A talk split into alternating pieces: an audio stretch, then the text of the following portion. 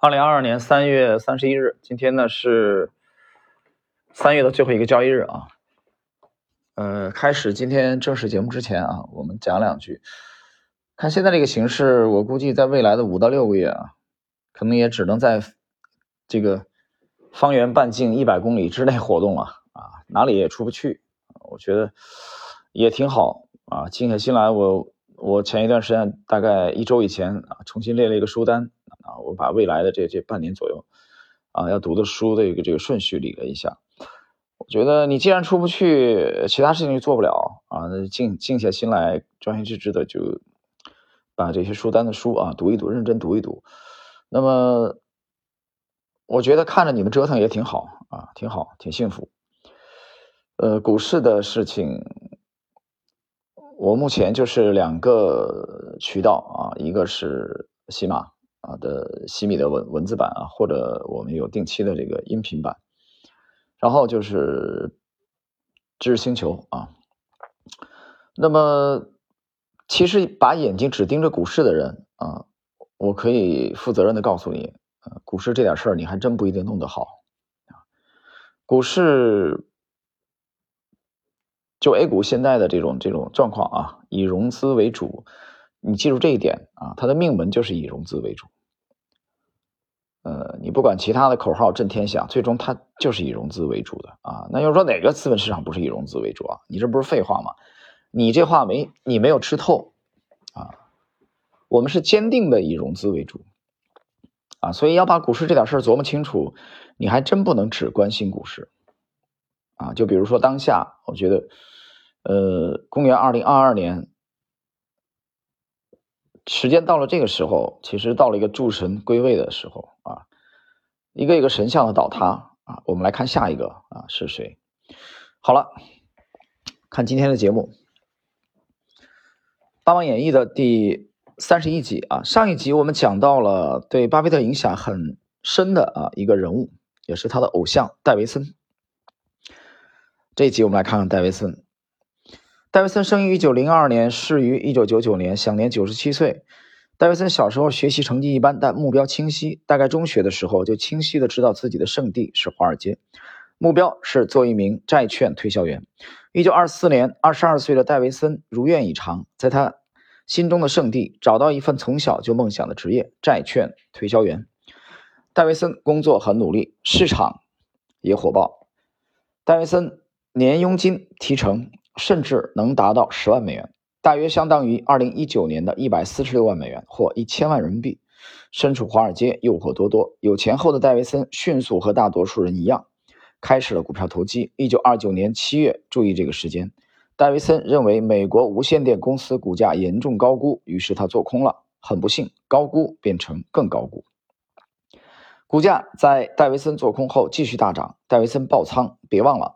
那时买卖股票都只需要很少的保证金。这只神奇的美国无线电，一九二一年股价是二点五美元，到一九二八年末已经上涨到每股八十五美元。然而，在一九二九年大崩溃之前，竟然疯狂上涨到高达五百七十四美元每股。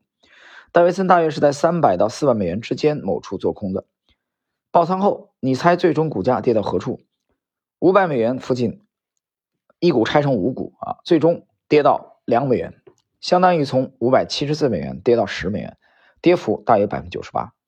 戴维森这段经历正好展示了投资领域两个最应该被记住的教训：远离杠杆，不要做空，价值连城的八个字。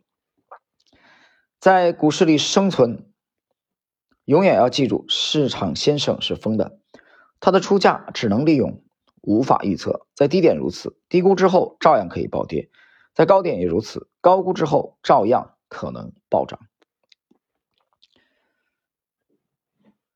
正如前面格雷姆经历过的，只要使用杠杆，就相当于将命运交给了市场上最疯和最蠢的人。出借资金的人以市价为衡量标准，要求追加保证金或要求斩仓，无论这市价是不是由疯子或傻子达成的。注意，与市价无关，仅仅与个人现金流时间跨度有关的借贷，例如消费贷、房贷、企业经营贷款等。不在此列。关于做空，巴菲特曾在一九八零年股东大会上阐述过自己的观点。多年来，我曾我们曾做空过一些股票，而且有时候也进行对冲。我们曾发现过 一些规模巨大的公司诈骗行为，而且我们的判断一般都是正确的。很不幸，判断诈骗行为能维持多久、能走多远很难。假如市价高估十倍的股票继续涨到高估一百倍，不管最终结局如何，在高估十倍时做空它，你只能把肠子悔青。做空挣钱很不容易，判断高价股票注定会走向灾难并不难，但想依靠这个认识挣钱太难了。在二零零二年的股东大会上，巴菲特再次说起这个话题。他说：“这么多年来，我和查理曾经在大约一百只个股上达成一致意见，认为可以做空。假如我们真的出手了，那么纵然我们的判断都正确，我们照样已经输成穷光蛋。泡沫是人类本性造成的，没有人知道泡沫何时破灭，或者在破灭前能涨多高。本杰明·格雷厄姆的做空也不成功，他的配对交易成功率很高，不过屈指可数的几笔失败让他损失惨重。”我也有惨痛的回忆。在一九五四年，我做空一只股票，我对这只股未来十年的走势判断的对的不能再对，可是对这只股票十周内的走势判断的错的不能再错。这十周是我卖空的时间段，结果我的净值惨遭蒸发。做空很难，你只能小额下注，不能把全部身家都投进去，所以即便对了，也只是捡点小钱。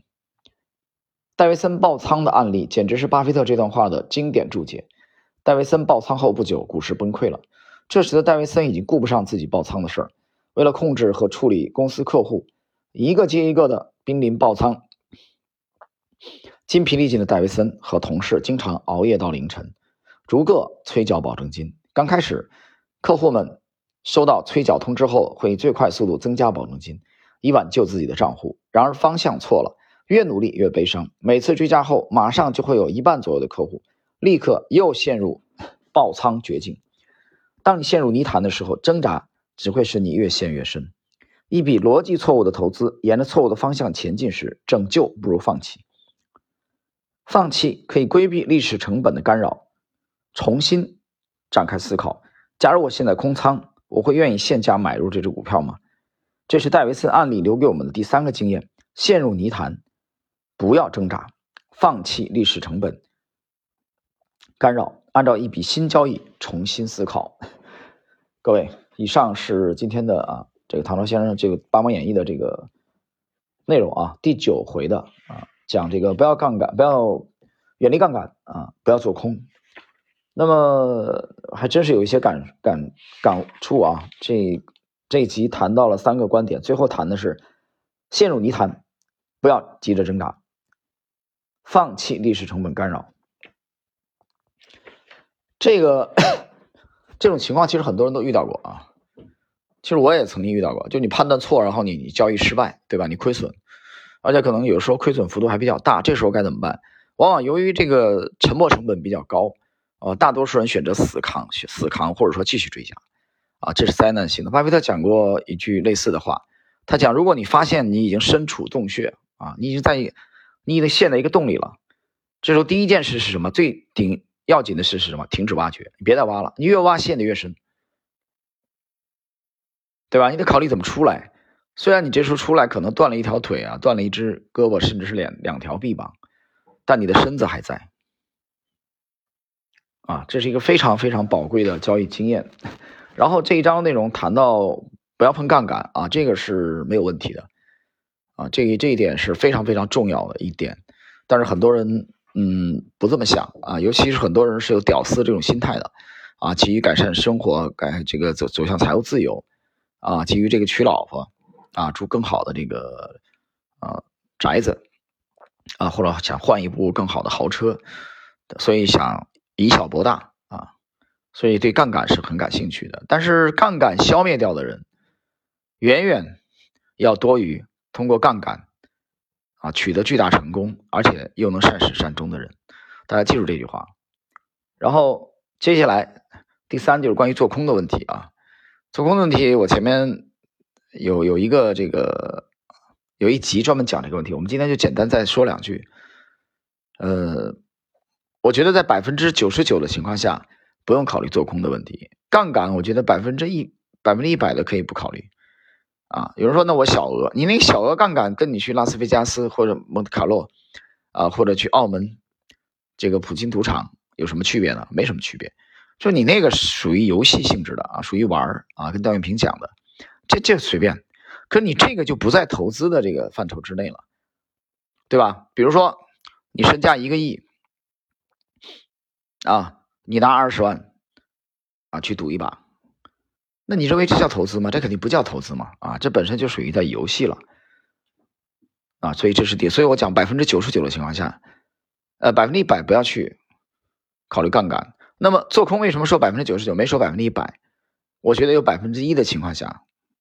不是说不可以考虑做空，但是我这里讲的这个做空呢，和刚才老八讲的这个做空，啊，这个这本书的里边，唐朝在第九回啊，这个这个章节里边谈的做空有区别的，